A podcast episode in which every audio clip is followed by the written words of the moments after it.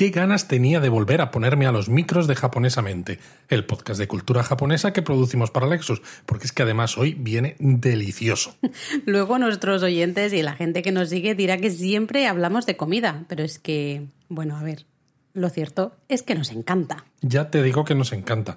Aunque ya que en este podcast hablamos de aspectos culturales a veces más tradicionales, nos hemos decidido por un tema que a muchos viajeros les resulta curioso, que es la comida kaiseki, la alta gastronomía tradicional.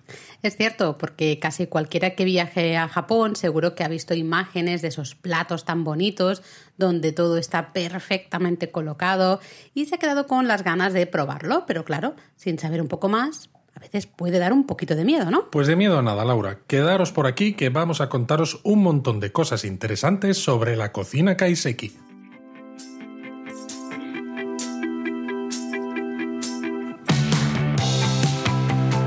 Bienvenidos a Japonesamente. Un podcast sobre cultura japonesa de Lexus producido por Japonismo. Bueno, pues como decíamos en la entradilla, Qué profesional, ahora entradilla. Has visto, vamos aprendiendo, Luis. Hoy hablamos de kaiseki, o en japonés kaiseki ryori, es decir, la comida kaiseki. ¿Qué es eso? Es la comida tradicional japonesa que básicamente se caracteriza por un montón de platillos, ¿no? Es como una especie de menú de varios pasos. Sí, pero sobre todo lo que creo que hay que decir nada más empezar, para que la gente tenga claro qué es, es que no tiene nada que ver realmente con la comida diaria japonesa que se come en las casas o en los restaurantes normales. Exacto, digamos que lo podríamos considerar una especie de comida de lujo, ¿no? Un poco para ocasiones especiales, en la que, bueno, hay una presentación así muy preciosista, ¿no? Todo es muy bonito, siempre hay guiños al producto estacional o al producto local, ¿no? Siempre, ahora lo hablaremos un poco más, pero se celebran un poco las, las cuatro estaciones del año, la vajilla es. muy importante. y la hospitalidad también, el Ah, omotenashi. Exacto, recordad el episodio anterior de Japonesamente en el que hablamos justamente de este término, del omotenashi. Exacto. Pero vamos, al final la comida kaiseki es algo que nadie va a hacer en su casa, ¿no? Por la complejidad que tiene y No. lo vas a disfrutar en un restaurante. Exacto, para nada. Así que hay que diferenciarlo muy bien. ¿eh? Cuando hablamos de comida tradicional japonesa no nos referimos a la comida diaria ¿no? que los japoneses disfrutan en sus casas.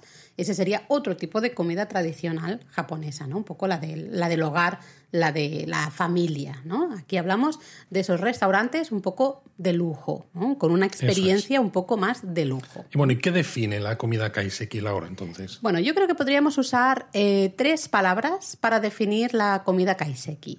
En primer lugar, equilibrio. ¿No? Siempre en la comida kaiseki vamos a ver que se busca un equilibrio muy sofisticado entre el sabor, ¿no? especialmente la textura de los ingredientes de los platillos que vamos a comer y el aspecto visual, el cómo lucen, ¿no? lo bonitos que son. Exacto. Ese, ese equilibrio es muy básico para la cocina kaiseki. ¿no? Exacto. Una cocina kaiseki que no utilizase eh, preparaciones bonitas, preciosistas, Mm. aunque la preparación fuera correcta, los ingredientes fueran correctos, los platos Mm. fueran la vajilla, ¿no? La apropiada, si no es bonito, no es plenamente kaiseki. Exacto, pero no solo puede ser bonito, sino que también esos solo esos sabores y especialmente las texturas. En muchas ocasiones, luego veremos un poco cuando hablemos de, de los platillos más típicos, veremos que la textura es muy importante en la mm, cocina kaiseki. A veces, eh, para nosotros, en algunos casos, nos puede parecer que los sabores son un poco insípidos o son un poco suaves o... Sobre todo que se mezclan demasiado, ¿no? Que Mm. entre un, de un plato a otro dices, no entiendo, no, no capto demasiado esa diferencia de, de sabores, ¿no? Exacto. Porque el truco está más bien en, en las la textura. texturas. Eso es, ¿no? Yo creo que es el- una de las cosas principales, ¿no? Pero es especialmente ese equilibrio ¿eh? entre el sabor, la textura Vale. y el aspecto visual. Entonces, ¿vale? la primera palabra que nos define kaiseki es equilibrio, pero ¿qué más? Bueno, yo creo que la segunda con la que podríamos describir esa cocina kaiseki sería la armonía, que además es una palabra como muy que la usamos en muchos casos para hablar de Japón, ¿no? Sí, Eh, la armonía de todos los detalles, ¿no? De todo, de todo lo que vemos a la hora de, de- de servir y luego de tomar ese platillo, ¿no? Desde los elementos locales y estacionales a las decoraciones, ¿no? Que se pueden poner pequeñas hojitas o flores del lugar. Em, Pero siempre que encaje con la estación del año. por supuesto, esto también lo veremos ahora dentro de un rato con un poquito más de, de detalle, ¿no? Pero es esa armonía de ese equilibrio, de nuevo, ¿no? To- todo tiene que estar en armonía, nada puede eh, tener más importancia, nada puede eh, sobresalir, ¿no? Todo tiene que estar, todos esos detalles tienen que jugar, ¿no? Un poco en armonía. Qué bonito. Y qué Precioso. japonés, además. Sí. Y luego quizá la última de las tres palabras que podríamos usar para definir kaiseki podría ser, podría ser artesanía, quizá, ¿no? ¿Por qué? Porque tú lo has dicho antes, Luis, estabas aquí hablando del tema del aspecto visual y has hablado de la vajilla. Exacto. Y es que la vajilla es muy importante para la cocina kaiseki.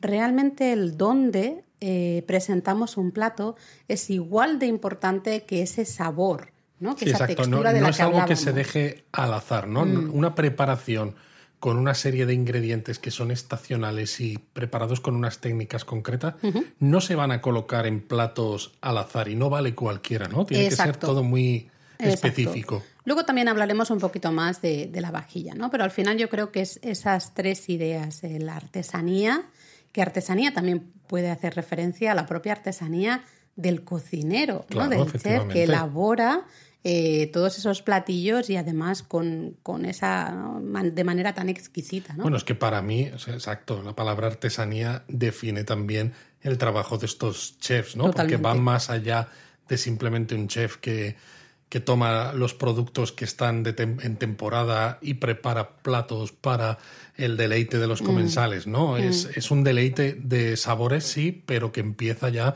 por la parte visual, ¿no? Es, es algo, para mí es un arte. Es un arte, porque es eso, ese equilibrio y esa armonía, ¿no?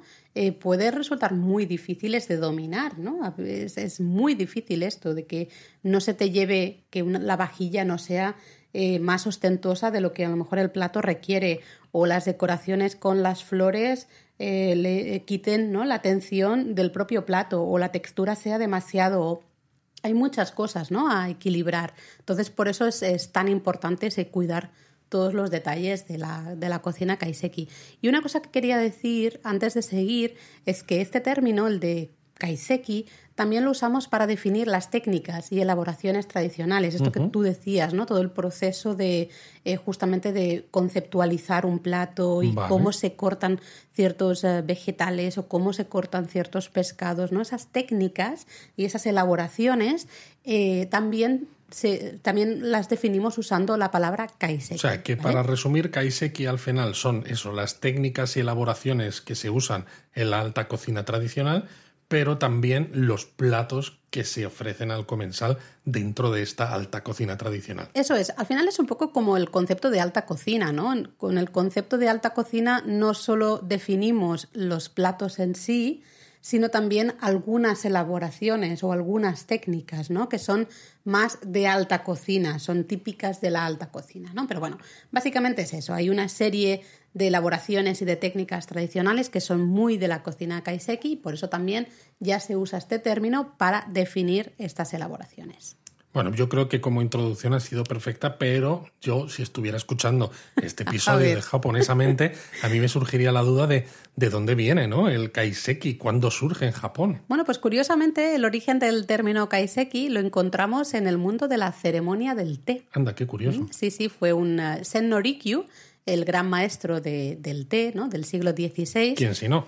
Lo usó por primera vez para referirse a una pequeña comida que se ofrecía durante la ceremonia del té, ¿no? Era una comida que se llamaba cha kaiseki, o literalmente kaiseki del té o de la ceremonia del té, ¿no? Pero Y era- claro, no era una comida, lo importante aquí no era la comida. No, no, no, no. Esta era una comida para aliviar el hambre, ¿no? Antes justamente de la ceremonia del té, que era lo importante, ¿no? Entonces era una comida muy simple y que además que no fuera, que no apagara, ¿no? De alguna manera el sabor del té. Pues anda, que vaya evolución, ¿eh? Porque de una comida simple que no apague el sabor del té, lo que ha evolucionado el kaiseki, ¿no? Porque ahora se ha convertido, ¿no? En la mayor y en la muestra más elegante de la cocina japonesa. Totalmente. Además, si te digo que originalmente, ¿no? También eh, estas influencias del kaiseki que las encontramos en la comida de los monjes budistas, seguro que también te quedas un poco sorprendido. Totalmente. De nuevo, lo mismo, los monjes budistas necesitaban una comida que fuera simple, que fuera de sabores un poco sencillos, por decirlo de una manera, para que les permitiera meditar después, ¿no? Que no afectara un poco a. Y precisamente supongo que al ser sencillos o al necesitar que fuera sencillo el utilizar productos de temporada, que eran los que podían eh, recolectar en ese mismo momento en el que se estaba preparando era lo suyo, ¿no? Exacto, eso es. Que ahora es algo esto que es altísima cocina, ¿no? Exactamente. Es curioso. De ahí, ¿no? Vienen un montón de, de influencias. Y de hecho, si nos ponemos a pensar, el kaiseki es relativamente parecido a la ceremonia del té. Y me explico, ¿no? Porque realmente la comida es solo una parte de la experiencia, ¿no? De la misma forma que en la ceremonia del té, el té es la excusa, ¿no? Realmente el ritual es lo importante. La ceremonia del té, hay, la experiencia es más amplia, ¿no? Que, solamente, mm. que no solo el beber té. Eso es, ¿no? Es todo ese ritual, todo, todos esos movimientos, todos esos elementos, desde la propia decoración de la sala de té, en fin, bueno, quizás bueno, habría que hacer otro episodio de ceremonia. Estaba pensando justo lo mismo, ¿eh? A lo mejor eh, otro episodio de japonesamente lo podemos dedicar a la ceremonia del té, ¿no? Para que no, no Si os apetece, dejádnoslo en los comentarios y lo tendremos en cuenta. Pero es que es eso, al igual que en la ceremonia del té, al final la sala, ¿no? El restaurante en el que disfrutas de la comida kaiseki también es un factor muy, muy importante, ¿no? Eh, son restaurantes tradicionales, normalmente con salas, con suelos de tatami, con decoraciones estacionales, ¿no? Con ciertas flores, a veces con vistas al jardín interior, ¿no? Todas son una serie de cosas ¿eh? que, nos ayudan a disfrutar más si cabe de la comida. Es decir, no solo es la comida, ¿no? sino un montón de cosas más alrededor. Es que al final, en los restaurantes en los que yo he disfrutado más, siempre he tenido esa percepción. Cuando he disfrutado más es porque la experiencia ha ido más allá, más allá. de únicamente los platos que Exacto. Exacto, totalmente. ¿eh? Así que bueno, ya vemos que al final la comida kaiseki, la actual al menos, lo que conocemos hoy en día como comida kaiseki, es una mezcla de varias tradiciones. ¿no? Podemos encontrar influencias de la comida de la corte imperial, del periodo Heian, ¿eh? es decir, del siglo IX. Luego, como hemos dicho, ¿no? la comida de los templos budistas, ¿no? esa Shojin Ryori, que todavía ha llegado como tal en la actualidad, ¿no? Pero que ya no tiene nada que ver con la No tiene nada que ver, pero tiene esas influencias, como tú bien decías, ¿no? al final todo ingredientes locales, estacionales, etc. Y esto del siglo XII. Siglo XII, eso es, ¿no? Luego también hay influencias de la comida de los samuráis, de ya del siglo XIV, y finalmente, como decíamos, de la comida de esta ceremonia del té, ¿no? Del, del siglo XV o XVI, ¿no? Por ahí. Qué bueno. ¿Mm? Pues creo que me ha quedado súper claro el, todo el tema este de los orígenes de, la, de la comida kaiseki. Al final es una mezcla, ¿no? Sí, sí, es una mezcla que, bueno, pues como pasa con otras cosas, ¿no? Se van eh, juntando un poco influencias, va evolucionando y al final no se parece en absolutamente nada a aquellas, eh, aquellos aspectos que la influenciaron inicialmente, ¿no? Bueno, por eso es un concepto nuevo, ¿no? Al final, o es una comida, en este caso un, un estilo de comida totalmente nuevo y ya pues independiente, ¿no? Pero ¿te parece si hablamos un poquito más, lo hemos dicho muy al comienzo, de los conceptos un poco básicos, ¿no? De cómo podemos describir un poquito más la comida kaiseki para todos aquellos que no la habéis podido disfrutar todavía en Japón o los que sí. Y Pero queréis entenderla un poquito más, claro. Exacto, ¿no? Porque al final a veces dices, uy, pues no sé muy bien qué, qué comí, ¿no? Pues bueno, como hemos dicho, el equilibrio es muy importante en la comida kaiseki, ese equilibrio entre el sabor, especialmente el, gusto ¿no? la, y la textura, que decíamos que es básico, y el aspecto visual, ¿no? La apariencia del propio plato, los colores, etc. Em, sí, el equilibrio al final este es que eh, impacta en muchos aspectos, ¿no? Eh, en cómo se preparan los ingredientes, cómo se colocan en el plato. Mm. Eh, siempre pensando en mantener ¿no? ese equilibrio entre la parte del aspecto visual y el sabor. De ahí que, de nuevo, la vajilla, ¿no? Lo que decíamos, es importantísima, esas, esas lacas, esos cerámicas, ¿no? Esos vidrios, cristales, hay, hay, hay ah, vajillas que son auténticas obras de arte. Bueno, y al final esas vajillas que son obras de arte, con esos platos que son también muy bonitos de ver, hacen una obra de arte mayor Mm. que encima es muy efímera porque te la vas a comer, ¿no? Que también es un concepto Bueno, muy, claro, la belleza de lo efímero, muy ¿no? japonés. Exacto, eh, tan, tan importante en, en la estética japonesa, sin duda. Luego lo hemos mencionado ya varias, en varios momentos, la estacionalidad, la importancia de las cuatro estaciones, ¿no? Y de eh, ser fieles a la estación del año en la que nos encontramos. En la cocina kaiseki se usan muchísimos ingredientes estacionales y por lo tanto muy muy frescos, ¿no? Y siempre se intenta se intentan preparar de manera que les vamos a sacar el máximo partido, ¿no? Tanto en el aspecto visual como especialmente en el sabor y en la textura. ¿no? Eso es, eh, se utiliza el principio del shun, Shun. shun que dice Shun, ¿no? que hay que usar ingredientes cuando están en su momento óptimo, ¿no? Que es curioso, ¿no? Porque Mm. esto de la cocina kaiseki es algo que en la alta cocina internacional, ¿no? Se está empezando, ya lleva un tiempo estando muy vigente, porque claro, hay productos que cotidianamente los podemos tener en cualquier época del año, porque hay, nos vienen de, vete tú a saber de qué país, porque vienen de, eh, de invernaderos, etcétera, ¿no? Sí, o, y hasta la verdadera... de, o hasta de diferentes regiones Exacto. eh, Y la con climas diferentes cocina- que pueden tener ingredientes también diferentes en, en otros momentos del año, ¿no? También, perdona Luis. Sí, digo que la verdadera alta cocina está eso, ¿no?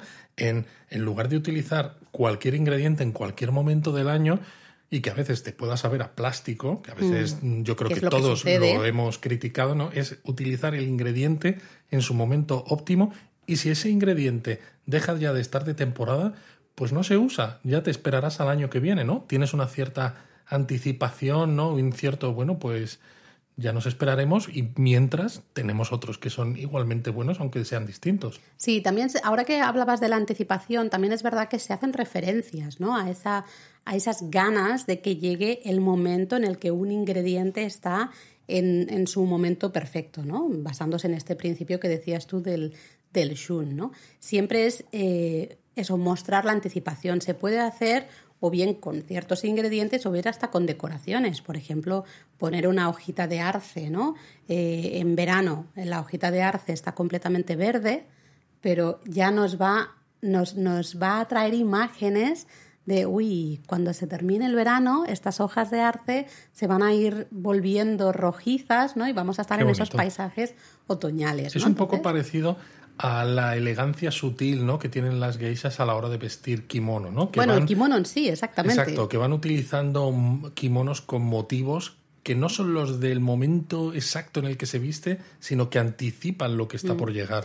Yo, por ejemplo, recuerdo una comida eh, kaiseki que tomamos en la zona de Kaga Onsen, si no recuerdo mal, en el que había unas eh, flores de una rama de flores de cerezo, Cierto. pero que todavía no habían florecido. Sí, ¿no? estaban los Porque capullos estábamos- verdes todavía. Exacto, y era como esa anticipación de estamos a punto de disfrutar de la floración de los cerezos.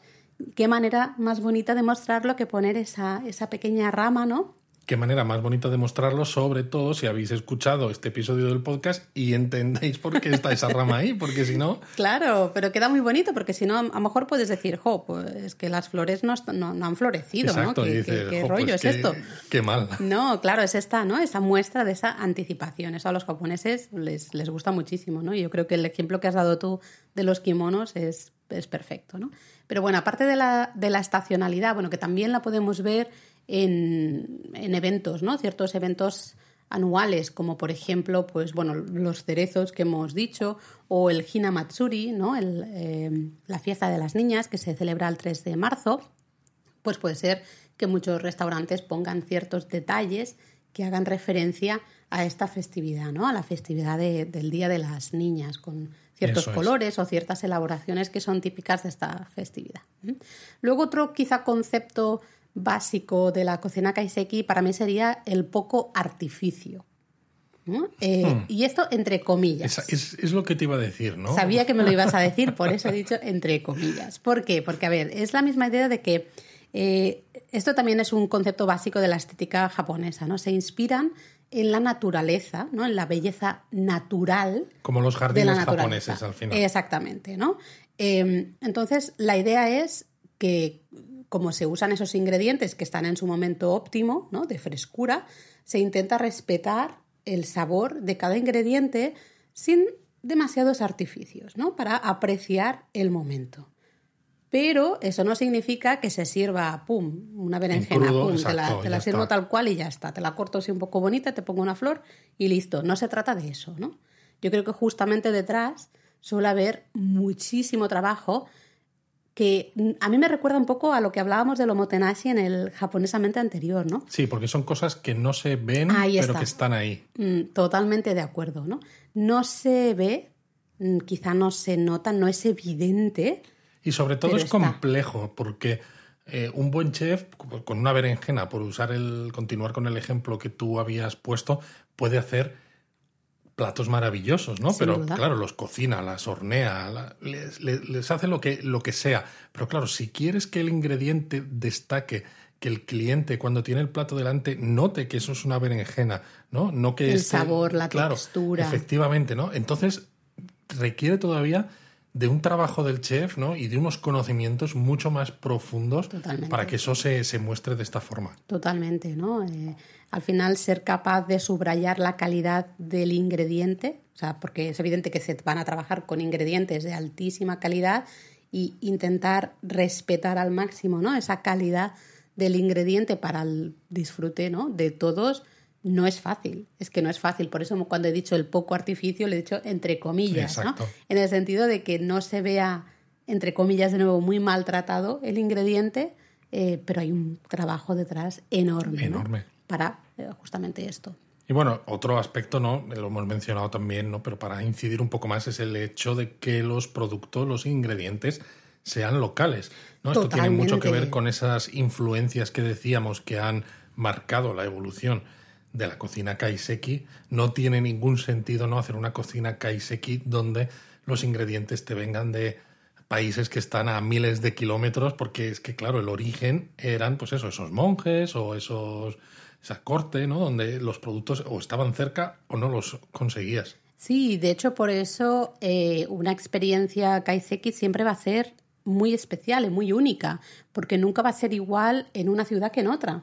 Porque ya no solo por la estacionalidad que hemos dicho, sino también por este aprecio a lo local, ¿no? A los ingredientes que están cerca. Eh, en- por ejemplo, en restaurantes en Kioto van a usar muchísimas verduras de lo que son justo los campos y las montañas que se encuentran en Kioto. Y a lo mejor no van a usar ciertos pescados o ¿no? ciertos otros Exacto. ingredientes que vienen un Que en poco otras más de regiones, en la cocina kaiseki, está. sí.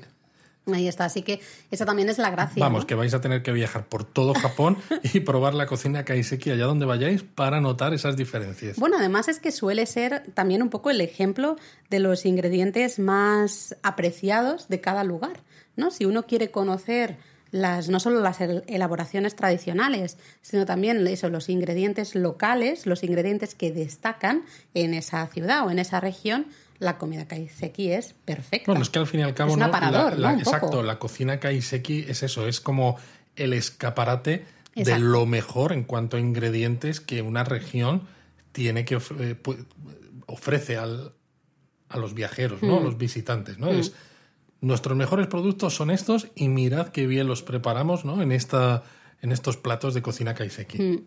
Otro concepto que estaba pensando justamente y que me he acordado de él cuando hablábamos de ese poco artificio, ¿no? Y que decíamos que hay un mucho trabajo que no se ve, ¿no? Y que no se nota directamente, ¿no? Pues justamente, ¿no? Lo que hablábamos en el episodio anterior de japonesamente sería un poco ese omotenashi. Omotenashi en el sentido de la atención al detalle, ¿no? Desde la propia elaboración de ese platillo, ¿no? Pero claro, mucho más, ¿no? Es toda la experiencia. Ya hemos dicho Ahí está. que el kaiseki no es solo la comida.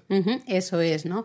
Desde eh, cambiar las flores del restaurante, que nos puede parecer una tontería, pero cuando tenemos muchísimas flores estacionales y además lo que decíamos, ¿no? Que a los japoneses siempre les gusta mucho ese anticipo, ¿no? Ese, te- hacer el guiño un poco a la llegada de un momento Realmente concreto de la estos estación. cambios de flores es un trabajo Brutal. dur- durísimo. Exacto, ¿no? Siempre estar muy conscientes de en qué momento estamos, qué, eh, qué flor puedo poner, qué mensaje Es un trabajo muy duro que al final es curioso que pocos comensales van a apreciar porque Exacto. muchos comen la comida kaiseki sin entender toda esta complejidad que hay detrás, pero aún así lo siguen haciendo. Para mí, ya, o sea, quiero hacer la reflexión, ¿no? Antes de que continuemos.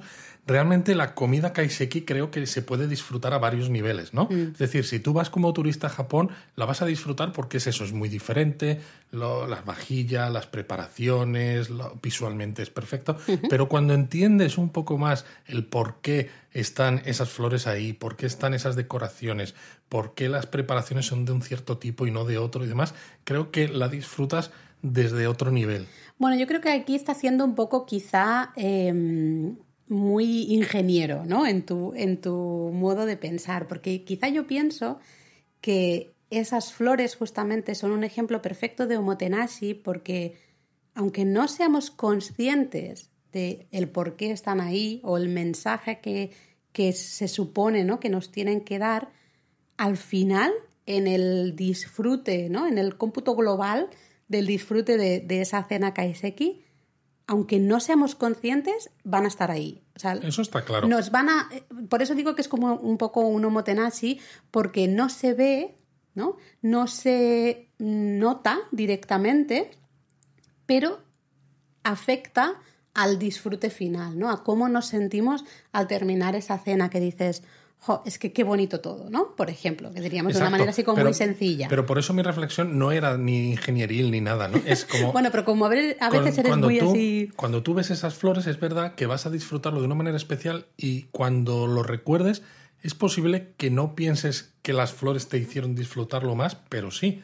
Lo que, quiero, lo que quería decir es que cuan- si entiendes por qué a veces hay unas flores y a veces otras, Mm. lo disfrutas todavía mucho más. Sí, bueno, de hecho ahí hasta podríamos hablar, estoy de acuerdo, ¿eh? Visto así sí, y de hecho podríamos hablar en otro episodio de Japonesamente de todo este tema de las cuatro estaciones, ¿no? Justamente, y de cómo eh, los japoneses además siempre las dividen en tres, mínimo en tres partes, ¿no? Eso siempre el, el comienzo, ¿no? De la estación, el- el- la subida, digamos. Luego la parte de- El ah, momento álgido exacto. y la bajada, ¿no? Cuando ya se termina esa estación. Y todo eso eh, se ve en esas, en esas flores, en hasta los, eh, los kimonos que sirven, ¿no? Que, que usan las, eh, las Bueno, mujeres. ya lo decíamos antes, ¿no? que- o sea, es sí, que que- al que final trabajan, aquí, claro, Todos los scrolls estos, esa elegancia ¿no? sutil en los kimonos también cuenta a la hora de disfrutar todo. de Se la piensa en kaiseki. absolutamente todo, ¿no? Y ya que se piensa en todo, pues creo que también es importante que hablemos, que lo hemos mencionado justo antes, de la vajilla, ¿no? De la, la importancia de, de la vajilla. Quizá una de las cosas que sorprenden es que eh, cada platillo, ¿no? Cada elaboración va en un plato distinto.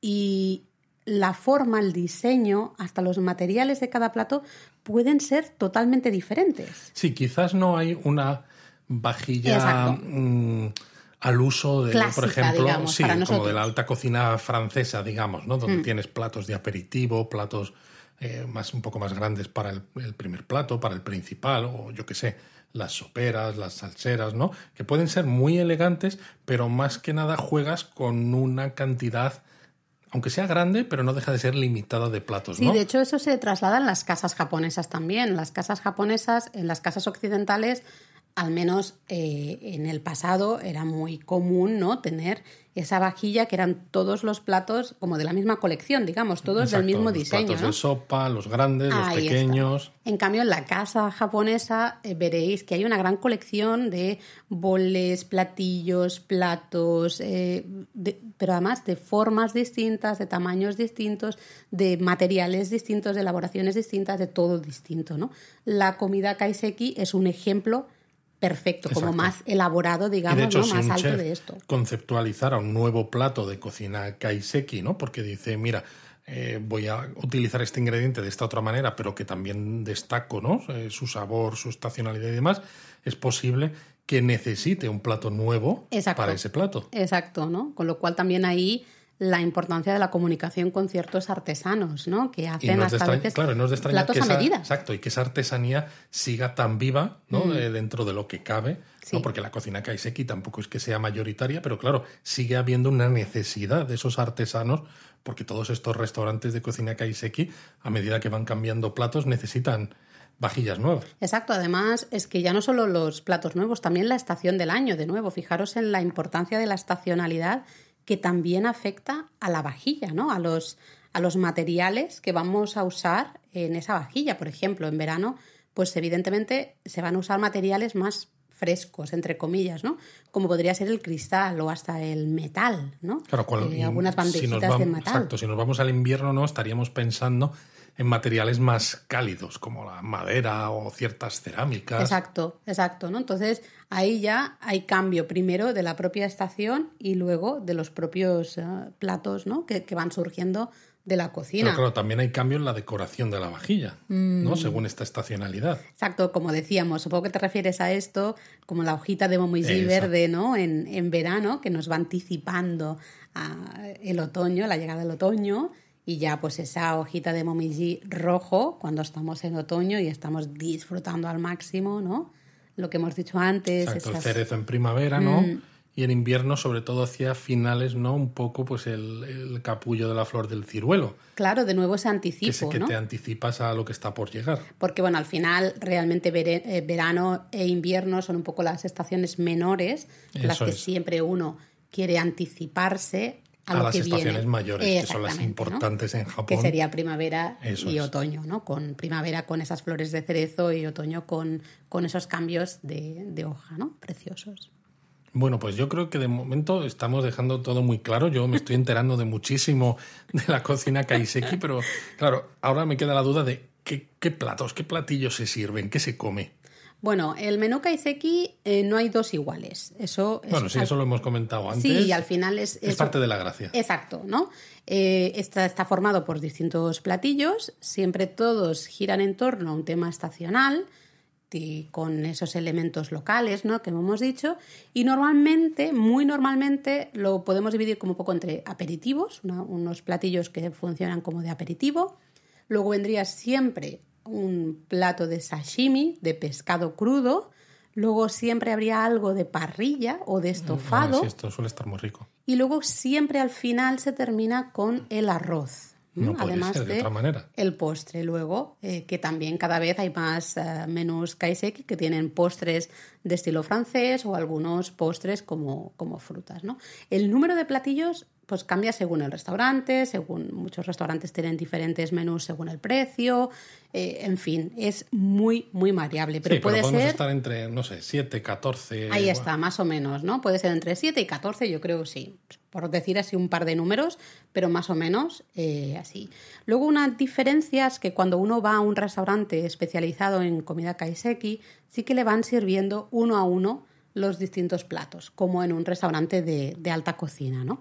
Pero, por ejemplo, si disfrutáis de una comida kaiseki en un ryokan, en un alojamiento tradicional, con una buena propuesta gastronómica, es habitual que sí que primero sirvan unos cuantos platillos juntos y luego os van sirviendo poco a poco el resto. Lo gracioso de esto es que se van acumulando, ¿no? bueno, ¿por qué se acumulan, Luis? ¿Por qué? bueno, se acumulan porque a veces te ponen cosas que dices, esto no lo encuentro tan rico y le das una pinchada y dices, madre mía, yo no, yo no me lo quiero seguir comiendo, ¿no? Esto no, nos ha pasado alguna vez y mira que nos gusta Japón y nos gusta la gastronomía japonesa, pero ha habido veces algunas preparaciones que no hemos podido con ellas. Y claro, lo gracioso es que cuando te ven el plato y que no está terminado... ¿Te lo dejan? Te lo dejan.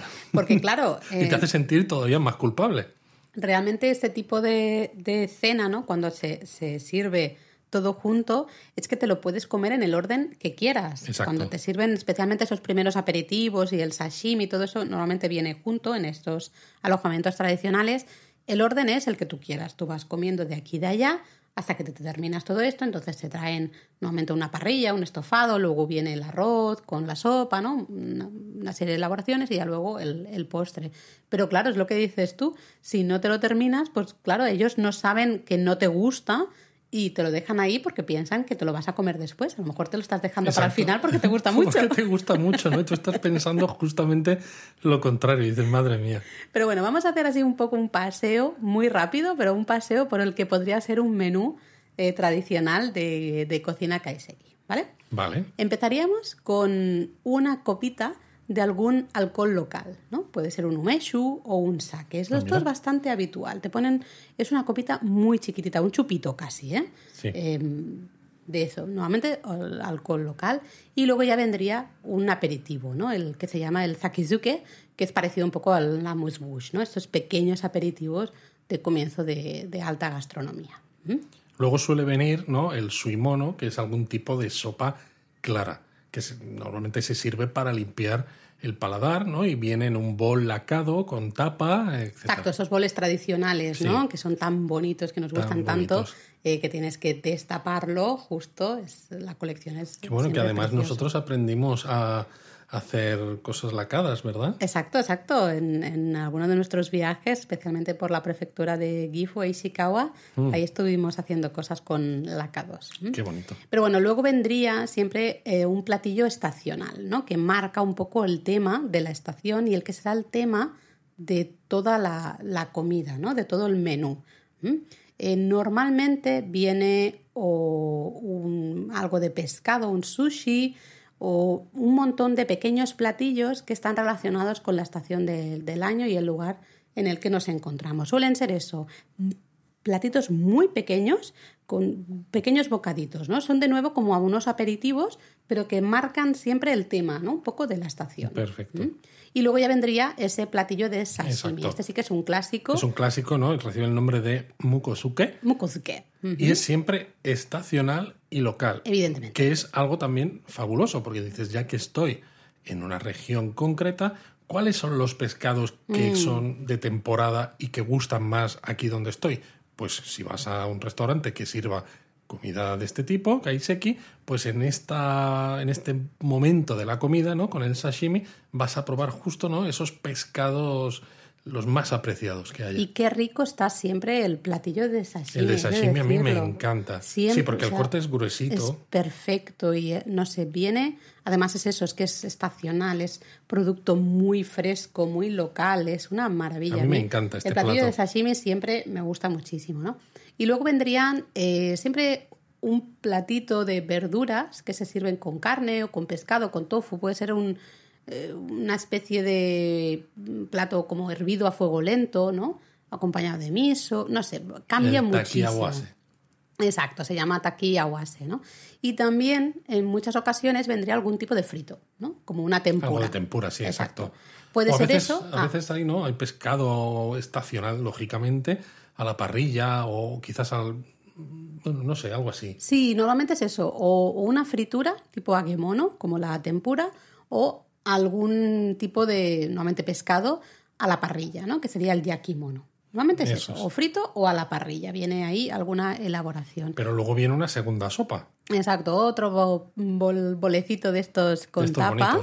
Ah, Este, en en este caso, siempre será de un caldo muy claro, ¿no?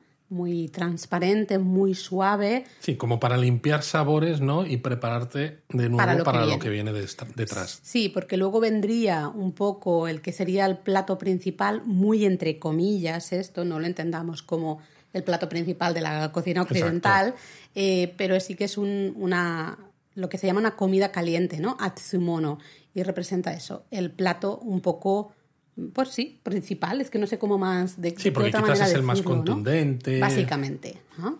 Em, luego se puede acompañar ¿no? de, de nimono, que serían ingredientes que están hervidos o cocidos a fuego lento y que normalmente están con un dashi muy suave, ¿no? Son para, para que el, eh, el dashi no, no rompa, ¿no? No, no quite sabor al propio ingrediente.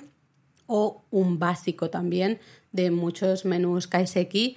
Tu favorito, Luis. A mí me gusta mucho el chawamushi, ¿no? que es el concepto de mushimono, ¿no? que son unos platillos que se cuecen al vapor, ¿no? y el chawamushi es como un flan salado, si queremos, ¿no? porque se hace con huevo, pero es eso, no es, no es dulce. Los hay de muchísimos tipos y, a ver, me gusta mucho el chawamushi cuando los ingredientes que se añaden a este flan salado, eh, digamos que están bien integrados con lo que es la eh, la masa esta, la- el huevo, ¿no? Sí, porque, a veces, queda que- muy cuajado y el ingrediente queda como muy duro, entre comillas. Exacto. Y la, claro, ahí de nuevo jugamos con las texturas, que supongo Totalmente. que también es lo que se busca, ¿no? Porque claro, tienes esa cremosidad un poco más de lo que sería el flan, por decirlo de una manera, y luego... Pero tienes es- ingredientes sólidos dentro. Exacto. A mí, A mí ese, ese juego de texturas, por ejemplo, no me termina de gustar. Me resulta a veces un poco. Yo por eso demasiado. prefiero los chawamushi cuando no hay ese juego de texturas y es todo más eh, homogéneo. Vale. Luego también, eh, junto con el chawan mushi o cualquier otro mushi mono, sí que se suele servir algún platillo muy pequeñito, muy salado, un, un sabor así un poco más fuerte, ¿no? Es un, un, tipo de platillo de esos que van bien con alcohol, que van muy bien con una cerveza o con un o con el propio ¿no? sake. Exacto, un, siempre es eso, pero cuando hablamos de platillo es un platito muy pequeñito, ¿eh? Un, nada, un mordisquito muy pequeño. Y luego vendrían ya como los platillos para, entre comillas, limpiar el paladar, ¿no? De nuevo, que suelen ser ácidos, ¿no? Alguna sopa clara con así Vale. toques ácidos. O los encurtidos, que es algo tipiquísimo en, en, la gastronomía japonesa. Exacto, encurtidos avinagrados, vamos, eh, les encanta, ¿no? Cualquier tipo Totalmente. de verdura encurtida es, es, vamos, un arte en sí misma. Todo, casi, exacto, ¿no? y todo esto no prepara el paladar para el gohan, ¿no? El plato donde el arroz es el protagonista. Exacto, puede ser el arroz tal cual, pueden ser unas gachas de arroz, puede ser un arroz con verduras, puede ser un arroz con pescado. Con pescado, ¿no? Que se ha hervido ahí con el propio arroz. Y siempre se va a servir, ¿no? Ese arroz con la sopa de miso, una sopita de verduras, va a depender, y siempre con más verduras encurtidas, ¿no? Verduras no estacionales falten. y locales. Los encurtidos que no falten. Pero es curioso que justamente ese plato de arroz con la sopa de miso de verduras y esas verduras encurtidas sean un poco el broche final. Exacto, de, a pesar de, de que la... ha habido como un plato principal antes. Exacto, pero se entiende que eso es.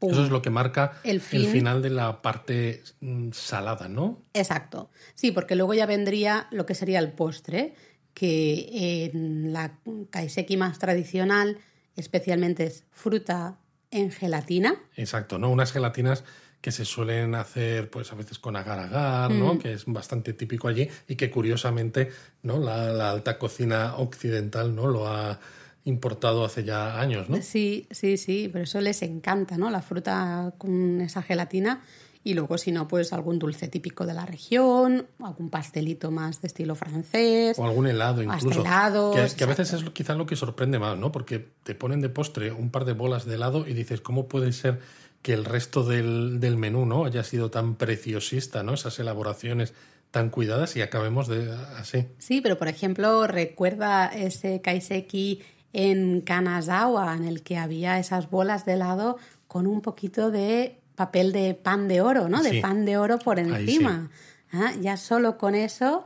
primero era un toque muy local, porque Kanazawa es un poco la capital del, del pan de del oro, pan de oro de todo Japón, ¿no? Y solo pum, ese, ese, toque ya decía mucho, ¿no? De nuevo, sin, sin a lo mejor ser ostentoso, pero decía muchísimo. Eso es más o menos todas un poco las opciones que, que podemos disfrutar ¿no? durante una, una, comida kaiseki. Pero claro, yo estaba pensando ahora que los, nuestros oyentes, ¿no? al haber escuchado toda la cantidad de platos que hay en un menú kaiseki, que si lo locales que son los productos, lo estacionales, y de, seguro que están pensando, al detalle, las elaboraciones. Exacto, están pensando, madre mía, el hachazo que nos van a dar cuando tengamos que pedir la cuenta. Bueno, a ver, la comida kaiseki hay que entenderla como alta gastronomía, con lo cual barata, barata, barata no puede ser. Porque es lo que tú has dicho, es que hay que tener en cuenta muchas cosas, ¿no? Esa, ese respeto al producto estacional, al producto local, la atención a los detalles, claro, el local en sí. Es que claro, es que hay que tener en cuenta la propia decoración del local Exacto. y lo a menudo que cambia, ¿no? Exacto. Y los kimonos, por ejemplo, mm. de las mujeres que te sirven, ¿no? Que también tienen que ir cambiando eh, según la estación y el momento del año, ¿no? Y todo esto es inversión para el restaurante, ¿no? La manera de... Ya no solo es inversión en producto, sino también en todo lo demás, ¿no? Entonces, lógicamente es... Pero bueno, quitemos la tirita. Venga. Y a ver, más o menos. pues más o menos desde 10.000 yenes, el barato, hasta quizás pues unos 40.000. O más. ¿eh? Y eso por más, persona y sin bebida. Sí, eh, las bebidas es un, es un problema, pero recordad que los restaurantes japoneses y los tradicionales y también de alta gastronomía no tenéis que beber alcohol si no queréis. No hay ningún tipo de problema. Exacto. Podéis beber agua o té que viene Nos incluido, digamos, en el precio y no ningún hay, problema. nadie te mira mal ni te dice nada, ¿eh? Lo único que ya que estamos y ya que hacemos ese esfuerzo y ya que los productos son estacionales, etcétera, etcétera, y locales, además, yo recomendaría probar también, por ejemplo, algún saque Exacto. que sea local, ¿no? Que sea de alguna bodega cercana a- al restaurante Claro, o de la propia ter- región. terminamos de ¿no? redondear la experiencia, ya que hemos mí disfrutado sí, de esa gastronomía local, ¿no? Pues también de la bebida local. Pero bueno, si, si esto es muchísimo dinero y sobre todo estáis pensando, es que no sé si me va a gustar, no sé si lo voy a disfrutar y esto me voy a dejar un ojo de la cara, ¿no? Con, con, eh, tantísimo dinero, pues bueno, que sepáis que a la hora de comer, en muchos restaurantes tienen menús un poquito más baratos, un poquito Exacto. más, eh, bueno, también son, suelen ser más cortos, pero la experiencia en sí es la misma. Lo que pasa es que son mucho menos platillos y, y bueno, pues al final dura menos, ¿no? También el, el- el rato que estás en el restaurante, con lo cual son un poquito más baratos. Exacto.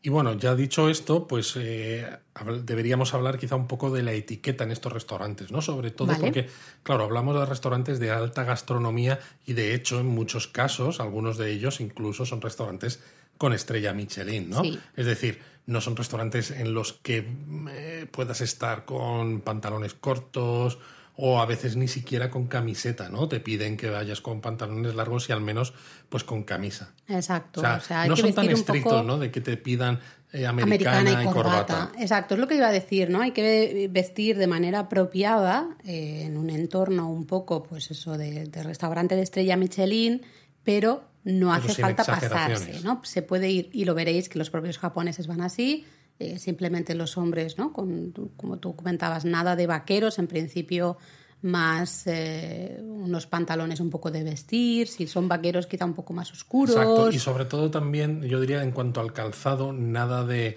sandalias, ¿no? Si se puede evitar. Sí. O calzado donde vayas sin calcetines. Sí, además porque en muchos restaurantes es posible que tengas que quitarte los zapatos al, al entrar, ¿no? No, siempre, pero en algunos No sí. siempre, no siempre, pero muchos sí, porque al final son restaurantes de estilo tradicional. Em, con lo cual, primero, mejor llevar zapatos que se pongan y se quiten de manera fácil. Eso totalmente. Para ir más o menos rápido y no estar ahí. Pero bueno, eso es una recomendación genérica general. para todo Japón, no solamente para Sí. un restaurante de cocina kaiseki. Y luego llevar calcetines. Eso también es importante eh, para las mujeres, especialmente a veces en verano. Puedes ir con cierto tipo de zapatos que no llevas calcetines.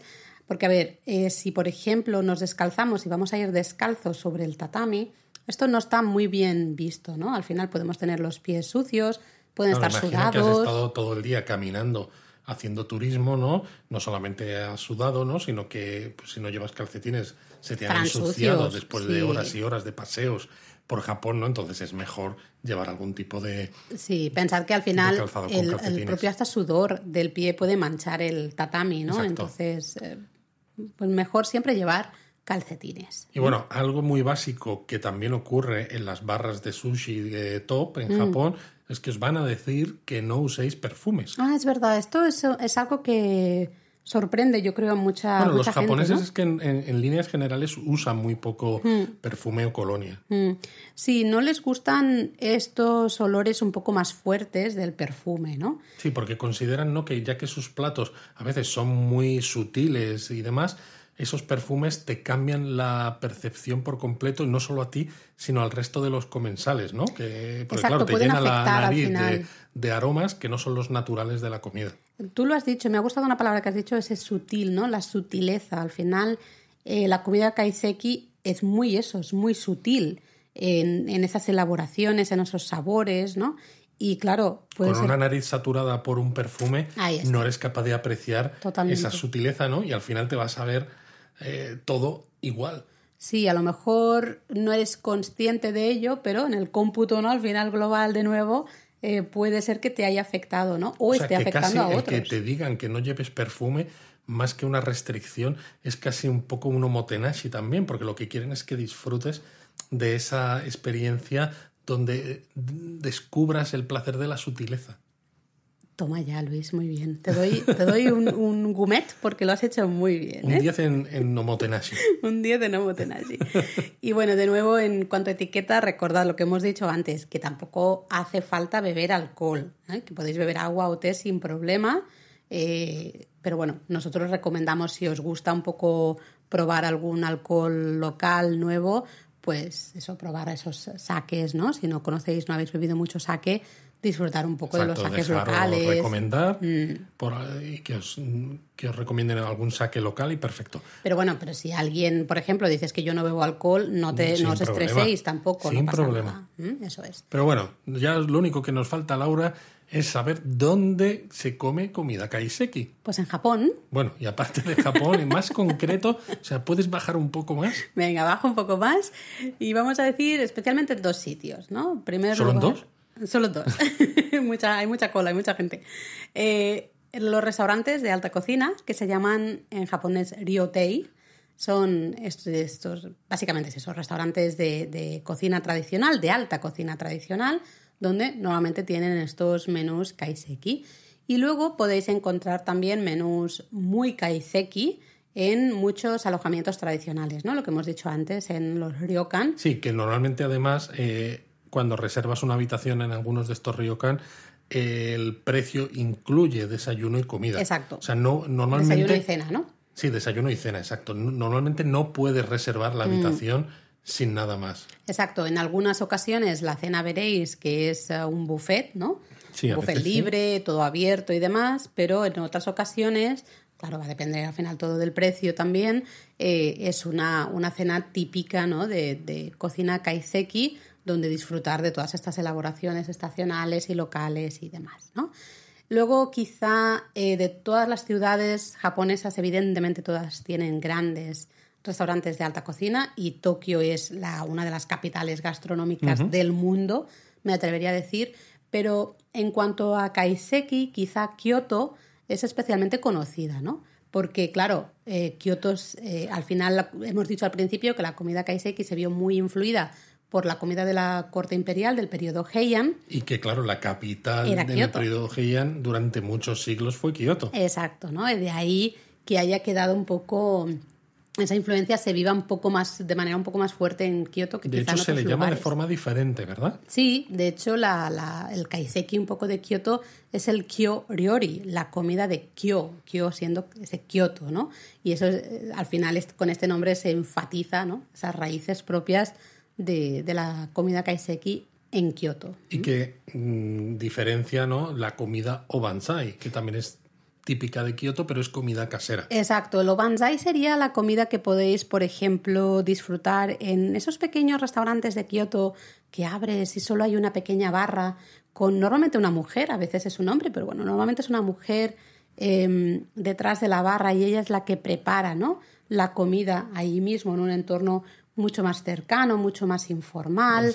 Eh, ahí es la comida obanzai, en ese lugar no será comida kaiseki, ¿no? La comida kaiseki será ya en restaurantes de alta cocina. Pero bueno, final. para que no digáis que no os decimos sitios concretos, para cuando vayáis a Japón y queráis probar buena comida kaiseki, os vamos a dar algunas indicaciones eh, resumidas. Por ejemplo, en Tokio, ¿no? Decía Laura que Tokio es posiblemente una de las grandes capitales gastronómicas del mundo Hmm. y no en vano. Solamente la ciudad de Tokio tiene más estrellas Michelin que toda España, ¿no? Ahí ya nos damos cuenta del nivel que tiene la gastronomía Yo en he esta perdido ciudad. la cuenta ya, ya no sé cuántas hay. ¿eh? Exacto. Entonces, ¿qué restaurantes recomendamos en Tokio? Bueno, yo quiero empezar por uno, eh, especialmente porque tiene unos menús relativamente asequibles, ¿no? A precios asequibles y que nos permiten probar kaiseki de calidad, pero sin dejarnos un riñón, ¿no? Especialmente para aquellos que no han comido eh, comida kaiseki nunca, pues podría estar muy bien. Es el restaurante Suzunari. Suzunari. Tiene una estrella Michelin, pero a pesar de ello eh, tiene menús por 7.500 yenes. que dentro de lo que cabe Está muy bien. razonable. ¿no? Está muy, muy bien. Pero es que, claro, luego te pones a buscar y, bueno, en fin. Bueno, eh, nosotros hemos, os hemos recomendado también otro que se llama Ishikawa, que Exacto, está en, en el barrio Kagurasaka. de Kagurasaka, ¿no? Sí. que es un barrio además muy chulo en, en Tokio. Este además tiene tres estrellas Michelin y solo tiene un menú, eh, no tiene varias eh, opciones para escoger ni de número de platos ni nada. Con lo cual es muy fácil. Tú llegas. Bueno, fácil, fácil. Fácil porque solo, solo tienes una opción, que es el menú único. Eso sí, es verdad que no es fácil porque son 19.000 yenes. Esto ya duele un poco más. Esto ¿eh? ya duele un poco Esto, más. Si habéis probado la comida kaiseki o estáis seguros de que la vais a disfrutar, bueno, oye, tenéis el dinero y queréis disfrutarlo, perfecto. Y luego sí, sobre también. todo porque 19.000 yenes, ¿no? Estamos ah, hablando que la gente va a decir, pero, pero, pero ¿cuánto es eso? Pues 19.000 estás calculando, yenes ¿no? A ver. Pueden ser unos 150 euros fácilmente. Y eso Es- sin bebidas. Bueno, al final es lo que decíamos, es alta gastronomía, Sí, sí, es alta claro. cocina. Tres Entonces, los estrellas precios- Michelin. Ahí está. Ah, Cualquier mm, restaurante de tres estrellas Michelin, el menú te puede salir eso o o incluso más, caro. Exacto, ¿no? Y luego también eh, creemos que es bueno destacar el Ginza Ibuki, que como su propio nombre indica está en el barrio de Ginza, que es ideal para fans del atún. Luis, Oh, tú lo tienes ahí, ahí en tu lista. Está en mi ¿no? lista. Porque se, se especializa en diferentes partes del, del atún, ¿no? Y diferentes tipos también Oye, pues de un atún y kaiseki de especializado en atún es perfecto para mí. Exacto, y este tiene menús, bueno, 13.000 yenes, que Sí. dentro de lo que cabe a ver, es dinero, es ¿eh? caro, pero o sea, puestos a, a pagar dentro de lo que cabe no es lo peor que hemos visto. Pero ya que hemos dicho que Kioto es quizá eh, el lugar eh, un poco perfecto ¿no? para disfrutar de la comida kaiseki, vamos a, no sé, recomendar algunos restaurantes en Kioto. Y quizá si miráis cualquier lista, ¿no? En puntuaciones online, el que más puntos tiene en general siempre es uno que se llama Kicho Arashiyama Honten. Es probablemente uno de los mejores restaurantes de comida kaiseki. El gran problema es que cuesta muchísimo, Muchísimo, reservar. Es muy popular, es, es, ya te digo, de los mejores, de, lo- de los más populares, con lo cual cuesta mucho. ¿no? Así que vamos a dar otras Sí, opciones. hay otro también muy famoso que es Kikunoi, que está cerca del parque Maruyama, ¿no? Muy céntrico, ¿no? Y cerca de sitios por los que los turistas siempre pasan, que encima tiene tres estrellas Michelin y, y cuenta además con un hermano pequeño, ¿no? Que es un local un poquito más barato, ¿no? Que se llama Kikunoi Roan. Exacto, eso está, está muy bien, ¿no? Porque si no puedes acceder al restaurante estrella, ¿no? Que sería el Kikunoi, que es este que dices de tres estrellas Michelin, puede ser que en, ese- en ese local más pequeño, ¿no? Claro, sí que Eh, encuentres... Claro, porque es un poquito más barato, ¿no? Entonces puede ser, ¿no? Así que Y es el, una buena el Kikunoi, aproximación. mm, totalmente. Luego hay otro dos estrellas Michelin que es muy conocido, que es el guion Owatari.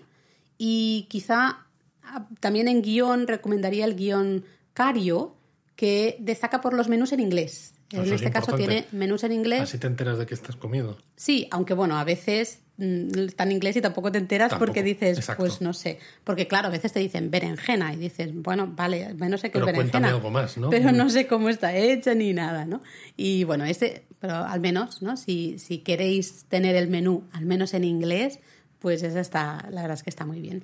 Y quizá también podríamos recomendar el Isuzen, que está dentro del complejo del, del templo Daitokuji, Anda, qué interesante. que es ese complejo de templos con Donde hay jardines zen y demás. Exactamente, ¿no? Hay un montón de, de templos distintos con jardines zen y demás. Y es interesante además, para los que nos estáis escuchando, porque aunque Kioto normalmente suele estar muy llena de turistas, todo el complejo del templo de Aitokuji está relativamente tranquilo. Está súper tranquilo y mira que está relativamente cerca también del Kinkakuji, ¿no? Realmente, Exacto. ya un poco por esa zona norte.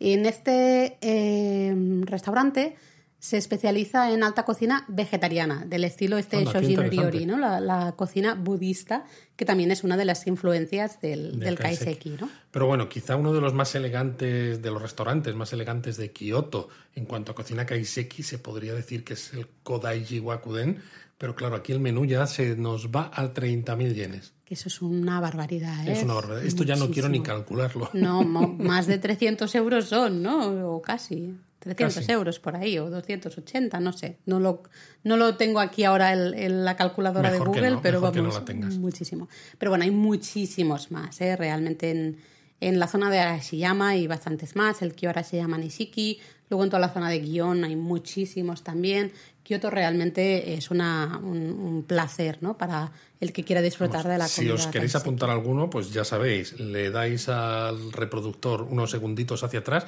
o nos lo preguntáis en las redes Por sociales. supuesto, si alguien no ha oído bien el nombre, pues nos podéis preguntar sin ningún tipo de problema. Si lo dejamos por escrito, que siempre es, es más fácil, ¿no?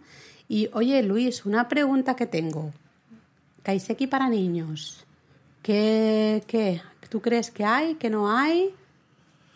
Pues te he pillado ahí, ¿eh? Te he pillado. Me has pillado, pero mira, estoy recordando de que hemos estado en algunos eh, ryokan, ¿no? Así un mm. poco top, eh, donde la cocina que servía, ¿no? Para cenar sí que era de estilo kaiseki, pero lo que hemos dicho antes, ¿no?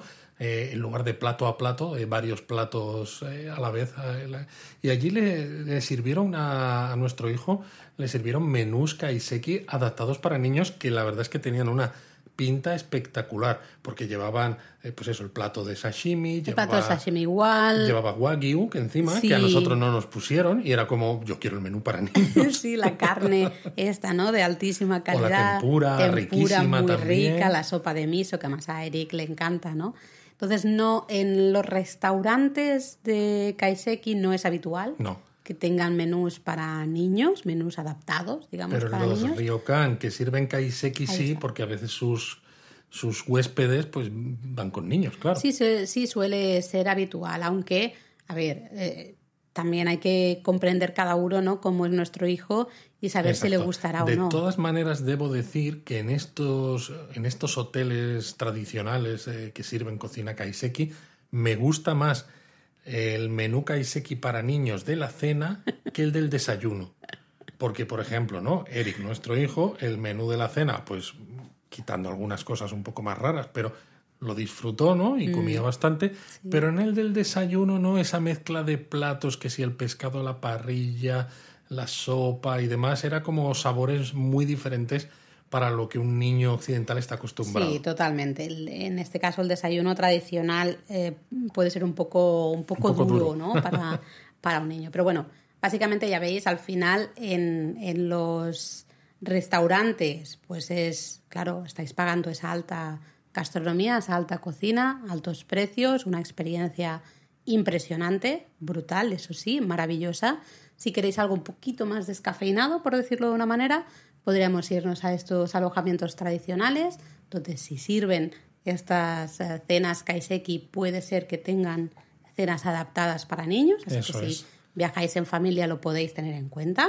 Y bueno, yo creo que habría que tener en cuenta también, ¿no? Justo antes de acabar y de despedirnos, deberíamos hablar de qué pasa si quieres comida kaiseki y tienes alergias o intolerancias. Uf. Em, Porque es un tema. Es un tema muy complicado. Eh, diría sí o sí que antes de reservar habría que preguntar, ¿no? Porque en los restaurantes japoneses, a nivel general, ¿eh? en cualquier restaurante japonés, cuesta muchísimo cambiar el menú, que cambien algún ingrediente del plato o algún Sobre todo por lo que, hemos dicho, ¿no? Porque los ingredientes son estacionales y locales y está todo pensado al milímetro, ¿no? No es como en otros restaurantes. ¿no? Exacto, de alta cocina, ¿no? Pues occidentales, donde tú dices tengo estas alergias, pero el chef tiene 200 platos de entre los que tirar más o menos, eh, ¿no? Dentro de su, de su lista de, opciones. De todas maneras, dependiendo de la alergia o la intolerancia que se tenga, quizá yo recomendaría eh, revisar restaurantes de esta cocina Shojineriori, ¿no? La, la comida budista, que es una de las influencias del kaiseki. Como es un tipo de comida que no usa ningún producto de origen animal, eh, nada de carne, nada de pescado, nada de huevos, nada de queso, no, absolutamente ningún producto de origen animal, con lo cual a menudo ¿no? pueden ser ideales para gente que tenga alguna alergia o alguna intolerancia. Pero sí, eh, aquí recomendaría eso, hablar con el restaurante antes de confirmar la reserva. Sí, mirar muy bien el menú y, y si no, eso, quizá fijarse en alguno de estos de comida budista para tener una experiencia parecida al kaiseki, ¿no? Eh, por ejemplo, con el, restaurante que hemos mencionado, ¿no? En el complejo de templos de, de Kioto, del, Daitokuji, mmm, tienes una experiencia muy kaiseki, budista, pero bueno, pues quizá con menos, menos problemas, ¿no? Pero bueno, es eso, preguntar. Pues nada, yo creo que ya Luis, llevamos mucho rato, ¿no? Sí, llevamos un rato largo porque hemos hecho un repaso de la cocina kaiseki exhaustivo. Exhaustivo. Como no pues podría ser de otra manera. Yo creo que hasta aquí este segundo episodio de Japonesamente. Nos vemos pronto. ¡Mátane!